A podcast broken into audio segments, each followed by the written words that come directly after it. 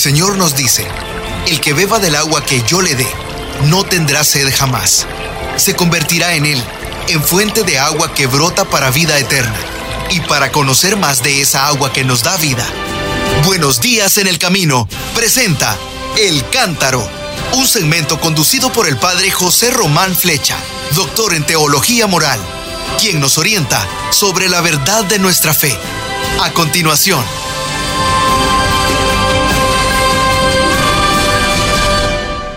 Mis queridos hermanos, soy el Padre José Román Flecha de la Diócesis de León, en España. Es una alegría compartir con ustedes unas breves reflexiones con motivo de la fiesta de la exaltación de la Santa Cruz, que se celebra el día 14 de septiembre.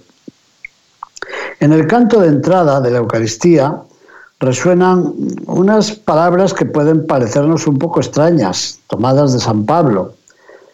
Dice el apóstol, nosotros hemos de gloriarnos en la cruz de nuestro Señor Jesucristo.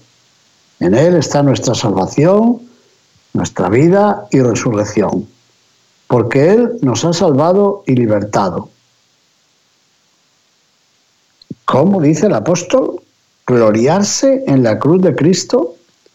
Bueno, eso fue una blasfemia para los judíos que veneraban el poder de Dios y esperaban un Mesías poderoso. Y también fue una locura para los griegos que, como bien sabemos, apreciaban enormemente la sabiduría, la prudencia, la mesura, la áurea mediocridad, que era una auténtica virtud para ellos. Así que al venerar a un crucificado, los cristianos se convertían para los griegos en una auténtica provocación social. Les parecía, como digo, una locura. Escándalo para los judíos, locura para los griegos. Gloriarse en la cruz de Cristo.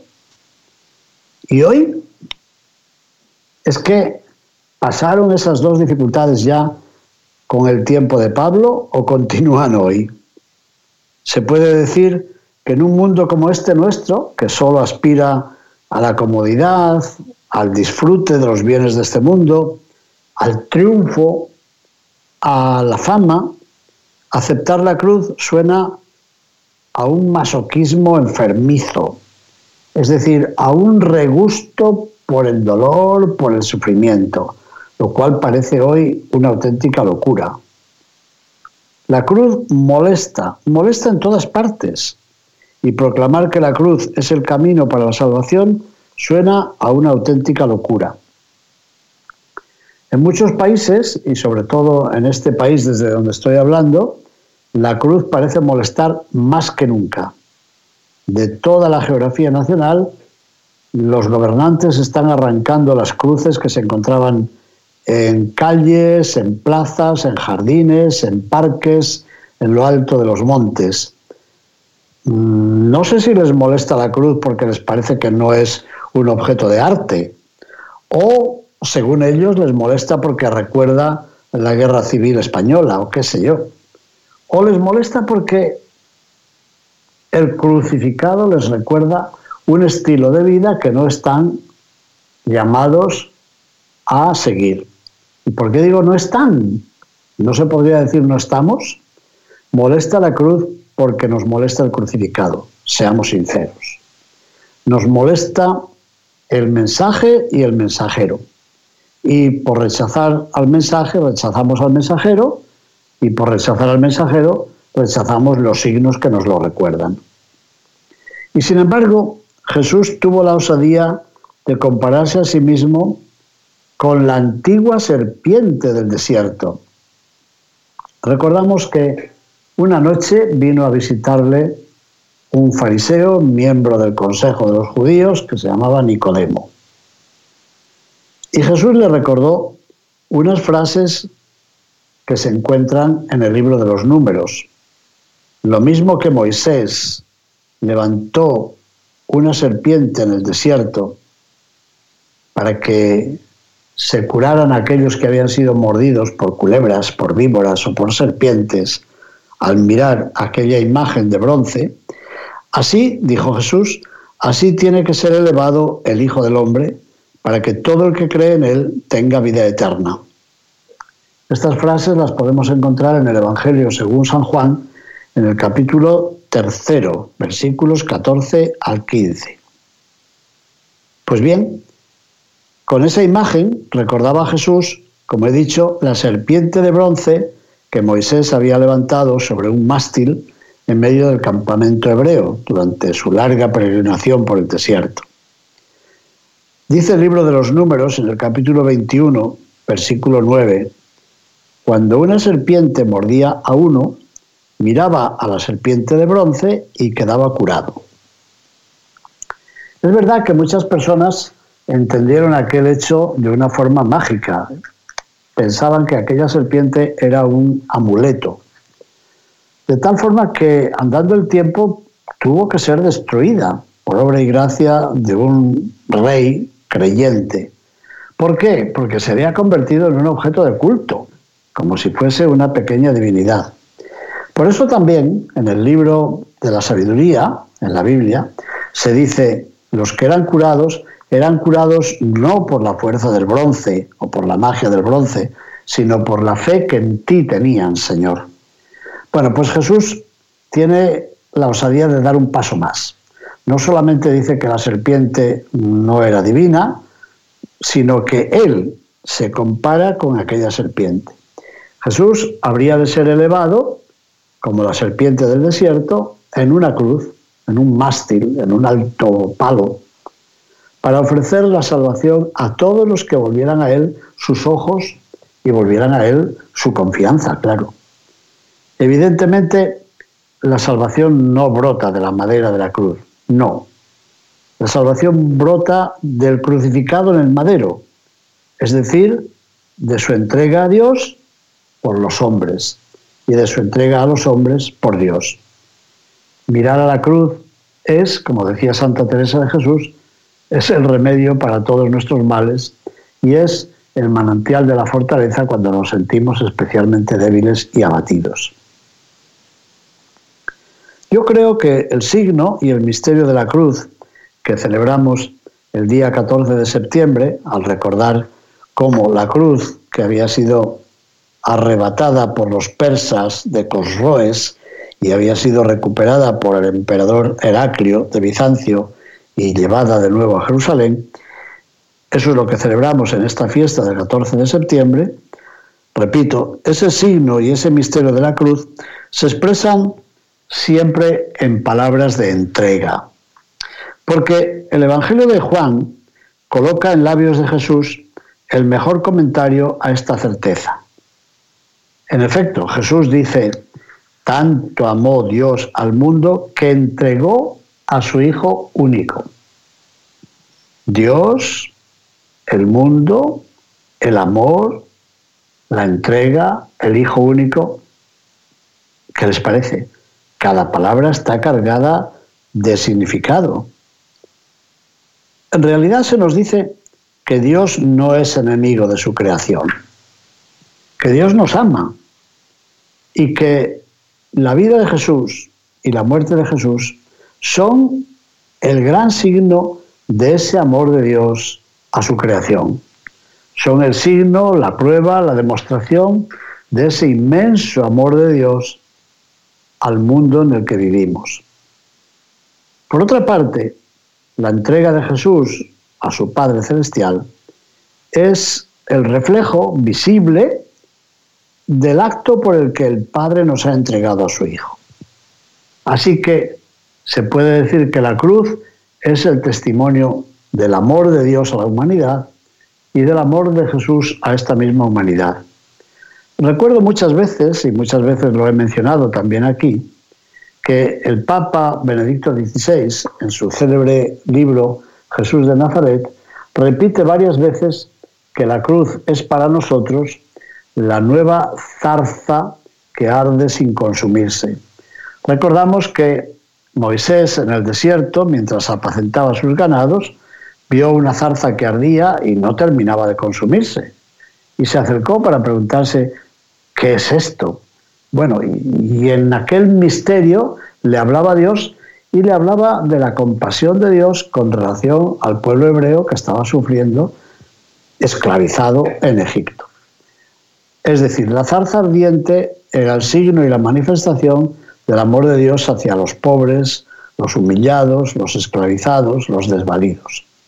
No es extraño que el Papa Benedicto XVI nos diga que la cruz de Cristo es la nueva zarza de la nueva alianza, la zarza que arde sin consumirse y que nos recuerda el inmenso, el infinito, el entregado amor de Dios a la humanidad entera. Pero Jesús no solamente nos dice tanto amó Dios al mundo que entregó a su Hijo único, sino que nos dice el por qué y para qué. Y por qué lo entregó. Y añade, para que no perezca ninguno de los que creen en Él. Ahí está la razón. Por tanto, el fin de la entrega de Jesús es presentado como un rescate.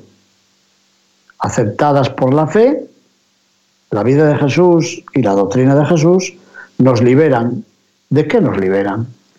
Nos liberan de nuestra propia esclavitud, esclavitud a nuestros vicios, a nuestros malos deseos, a nuestros malos juicios y a nuestros muchos prejuicios.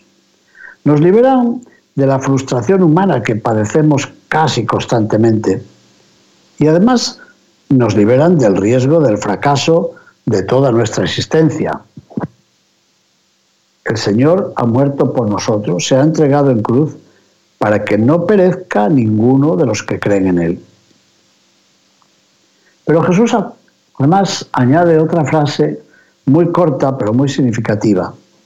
Dice que se ha entregado en la cruz para que los fieles, los que creen en Él, tengan vida eterna. Esta misma mañana estaba leyendo un texto del famoso teólogo padre Karl Rahner, jesuita, que habla de esto mismo. ¿Qué entendemos por vida eterna?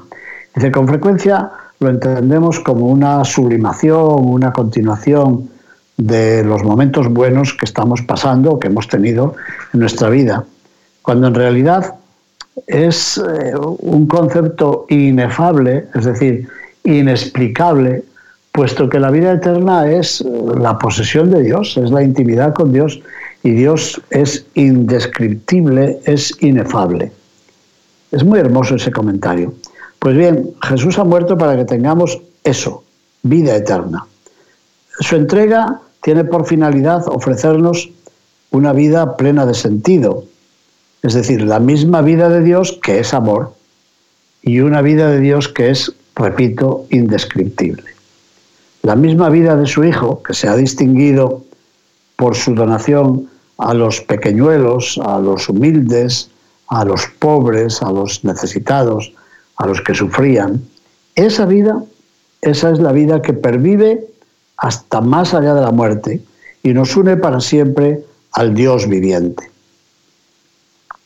En esta fiesta de la exaltación de la Santa Cruz, yo creo que es necesario que nos preguntemos sencillamente y humildemente cuáles son nuestras cruces. Bueno, y habrá cruces que están vinculadas a la salud, como vemos por muchas personas que llaman por teléfono a este programa, y se comprende. Cruces de nuestra salud o de nuestra enfermedad, cruces de la enfermedad de nuestros seres más queridos, cruces que se resumen en este ir percibiendo día a día, a medida que avanzamos en años, que nuestras capacidades, nuestros esfuerzos e incluso nuestras ilusiones, nuestras esperanzas van disminuyendo lentamente. Y eso nos produce dolor.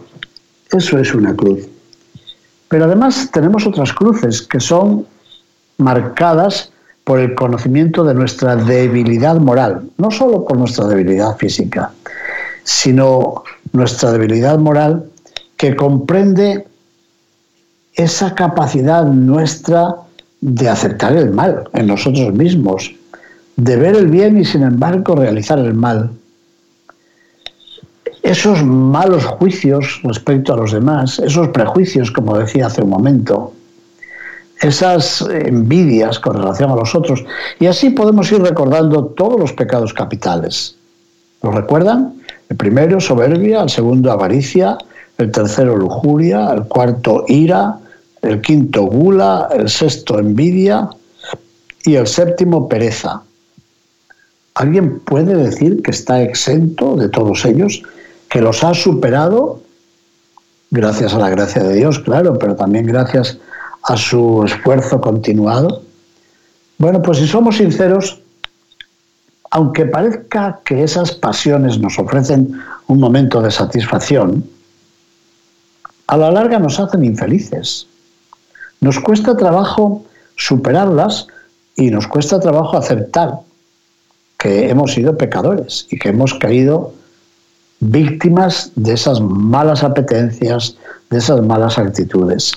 Así que nuestra cruz está marcada muchas veces por nuestros propios pecados, por nuestras faltas, por nuestros vicios, por nuestro alejamiento del bien, de la verdad y de la belleza fundamental que brotan de Dios. Por otra parte, también pensamos que una cruz nuestra viene determinada por los demás. Nos sentimos también envidiados, nos sentimos a veces odiados. Yo sé que en algunas culturas tiene una enorme importancia eso de pensar que una persona ha sido objeto del mal de ojo, que alguien la ha mirado mal y que por tanto ha lanzado sobre ella un conjuro. Bueno, hay de todo en este mundo. Es verdad que con frecuencia tenemos que sufrir, ¿cómo diríamos? Las dificultades, las trampas, las zancadillas que nosotros nos han puesto. Por eso muchas veces no hemos podido lograr la culminación de nuestros deseos, de nuestros proyectos, de nuestros mejores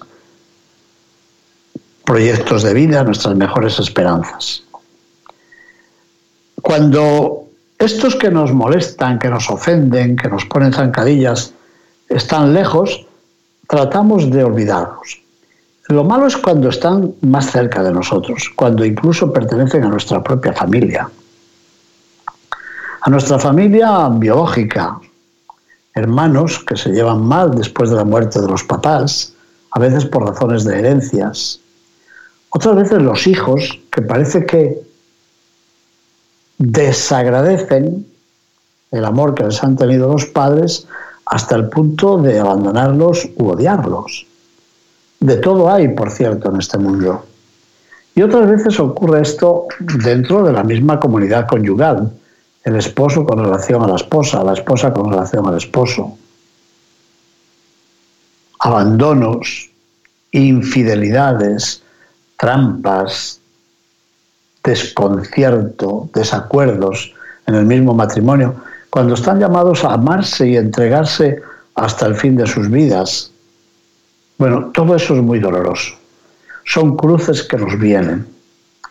Bueno, he hablado de la cruz vinculada a las enfermedades, la cruz vinculada a nuestros pecados y la cruz vinculada a ese mal que recibimos de los demás. que nos queda por recordar? Miren, las cruces que nosotros imponemos a los demás, que pueden ser las mismas. Puede ser que otras personas hayan caído en enfermedad por culpa mía, por culpa nuestra. Y esto puede ocurrir, por desgracia. No vamos a bajar a muchos detalles porque ustedes los conocen mejor que yo. Imponemos cruces y causamos enfermedades y dolencias a otras personas que son inocentes. Otras veces hay cruces también morales. Hay personas a las que hemos inducido nosotros al mal y al pecado.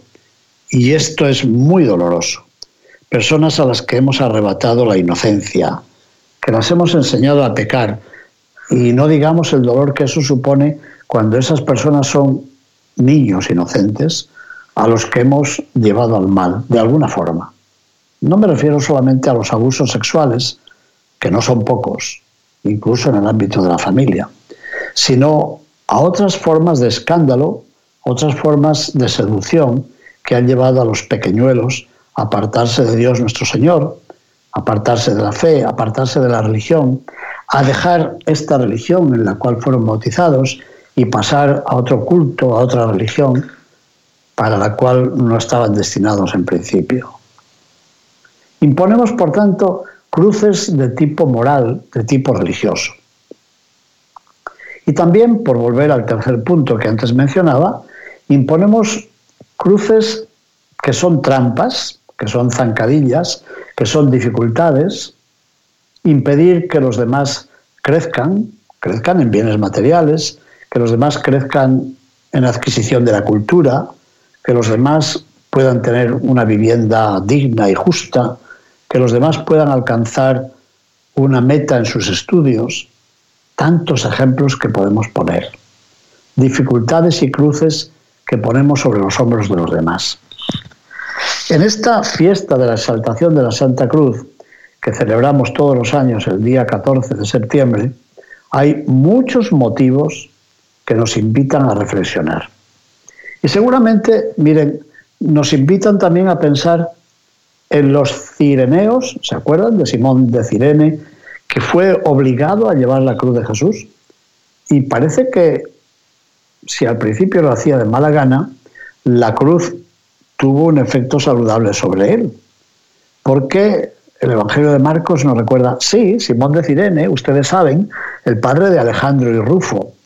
Eso quiere decir que sus hijos un día formarían parte de una comunidad cristiana y que serían conocidos y reconocidos. Eso me conmueve, pensar que aquel sacrificio de Simón de Cirene, obligado a llevar la cruz, no fue en vano. Eso me lleva a pensar si cada uno de nosotros no podremos convertirnos en sencillos y humildes cireneos. Eh, tal vez en cireneos al principio un poco retraídos, refunfuñones o con mal humor, pero que al final tratamos de ayudar a Jesús a llevar la cruz. Y Jesús ya sabemos, porque Él nos lo dice en el Evangelio de San Mateo, en el capítulo 25, se identifica con los pobres y con los necesitados. Tuve hambre y me diste de comer. Tuve sed y me diste de beber. Estaba desnudo y me vestiste. A veces ya saben que yo añado, y estaba vestido y no me desnudaste, que es algo muy importante en el mundo de hoy. Bueno, Jesús se ha querido identificar con todos ellos. Por tanto, ser cireneo significa ayudar a llevar la cruz a todas estas personas que están siendo aplastadas por el peso de cruces tremendas en nuestra sociedad. Lejos de nosotros, porque están sufriendo, quién sabe, un terremoto, una injusta ley del aborto, unas situaciones inhumanas para los enfermos o para los ancianos. ¿Podemos? ¿Queremos? ¿Estamos dispuestos a ayudar a estas personas que viven lejos a llevar su cruz? Pero junto a esas personas que viven lejos, tenemos también personas que viven muy cerca, posiblemente en nuestra propia casa, y que necesitan también la mano de un cireneo, la buena voluntad de un cireneo, el cariño, el afecto de una persona que esté dispuesta a ayudarlas a cargar con la cruz. Yo también quiero ser cireneo. ¿Verdad que sería no solamente un título hermoso para una canción, sino que habría de ser un buen propósito de renovación de nuestra vida? Yo también quiero ser cireneo. Todavía quiero recordar otra cosa, porque los evangelios nos dicen que una vez que Jesús es clavado en la cruz, a su lado hay personas que lo miran con simpatía, el buen ladrón, por ejemplo, las mujeres que lo han seguido desde Galilea, por supuesto su madre María, el discípulo amado, están cerca de la cruz y están con amor. Pero hay personas que lo miran con desprecio, con desdén, intentando convertir la cruz en una última tentación, como dice aquella célebre novela de Nico Kazansakis, la última tentación de Jesús. Si eres el Mesías, sálvate a ti mismo y a nosotros, dice uno de los bandoleros, uno de los ladrones crucificados junto a él. Lo mismo dicen escribas, fariseos, sacerdotes que están al pie de la cruz. que baje de la cruz. Y hay otros que ni una cosa ni otra no se enteran cuando Jesús clama al cielo diciendo, Elí, Elí, lema sabactaní, Dios mío, Dios mío, ¿por qué me has abandonado? Hay algunos que no entienden nada y dicen, está llamando a Elías. También hoy hay muchas personas que no entienden nada del misterio de la cruz. Bueno, y mi pregunta para mí mismo y para ustedes es esa. ¿Dónde estamos nosotros? ¿En los que se aprovechan del beneficio de la cruz y del crucificado? ¿De los que maldicen de la cruz y del crucificado? ¿O de los que ignoran el misterio del crucificado? Fíjense, junto a todas estas personas hay un militar, un centurión romano que ha presidido la ejecución del justo injustamente ajusticiado, que reconoce la grandeza de aquel hombre.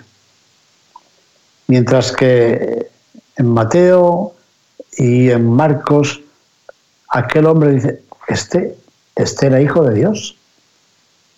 Según el Evangelio de Lucas dice, este hombre era un justo, que no es poco en la boca de un pagano, que seguramente no conocía mucho sobre la religión de Israel, pero reconoce que aquel hombre que muere en paz, que muere orando y que muere perdonando, no es uno más de la multitud de los que pasan por el mundo pensando el mal, deseando el mal, haciendo el mal. Por tanto, el último testimonio de Jesús es un testimonio evangelizador. Jesús desde la cruz suscita la creencia en alguien que ha vivido lejos. Y esto me impresiona mucho. ¿De qué forma acepto yo la cruz? ¿Cómo vivo unido a la cruz que me ha tocado vivir? ¿Escandalizo con ello a los demás? ¿O al contrario, muevo a los demás para que descubran que Jesús es el Señor, que Jesús es el Salvador? ¿Puedo yo invitar a los demás a que digan, me sale la frase en latín, ave crux spes única, salve, oh cruz, nuestra única esperanza? ¿Puedo con mi comportamiento, con mi aceptación de mi propia cruz, con haber escuchado la palabra de Jesús, el que quiera ser mi discípulo, que cargue cada día con su cruz y me siga? ¿Puedo yo dar testimonio de que me he tomado en serio estas palabras de Jesús? Bueno, esto y mucho más nos dice esta hermosa fiesta de la exaltación de la Santa Cruz. No sé la importancia que tiene en los lugares donde vive usted y usted y usted. En mi propia vida la cruz ha tenido una enorme importancia. En el pueblo natal de mi madre, que en paz descanse, la fiesta del Cristo es esta, la exaltación de la Santa Cruz, una fiesta muy solemne. Cerca del pueblecito donde yo me crié, también en Benavides de Órbigo, la cruz tenía una enorme importancia. Y en este lugar, desde donde les hablo, Villafranca del Bierzo, provincia de León y diócesis de Astorga, la fiesta de la Santa Cruz, el día 14 de septiembre, es la fiesta principal de toda esta hermosísima villa.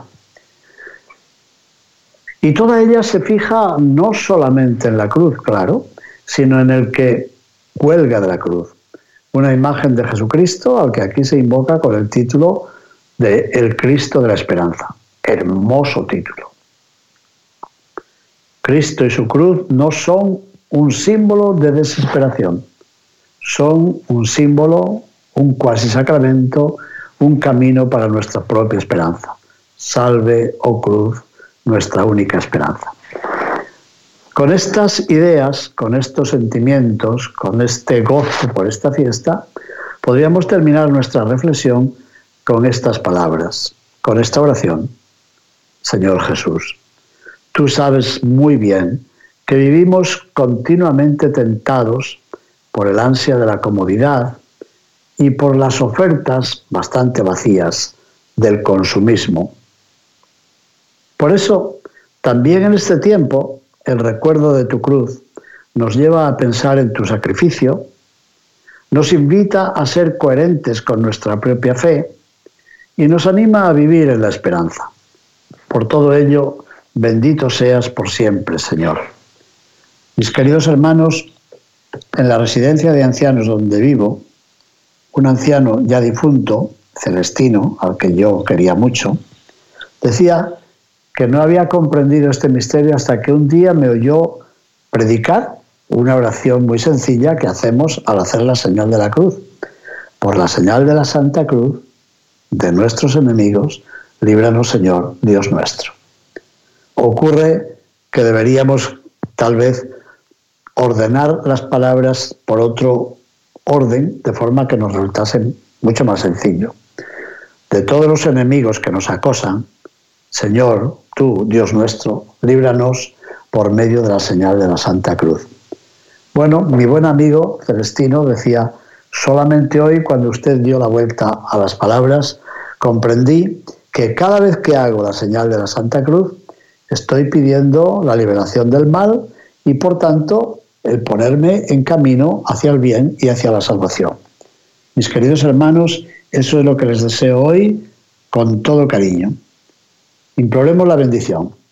Que el Señor esté con todos ustedes y con tu espíritu y que la bendición de Dios Todopoderoso, Padre, Hijo y Espíritu Santo, descienda sobre ustedes y permanezca para siempre. Amén. Mis hermanos, bendigamos al Señor. Demos gracias a Dios. Muchísimas gracias por escuchar esta reflexión en la fiesta de la exaltación de la Santa Cruz. Muchísimas gracias por su atención y bendiciones para todos. Amén.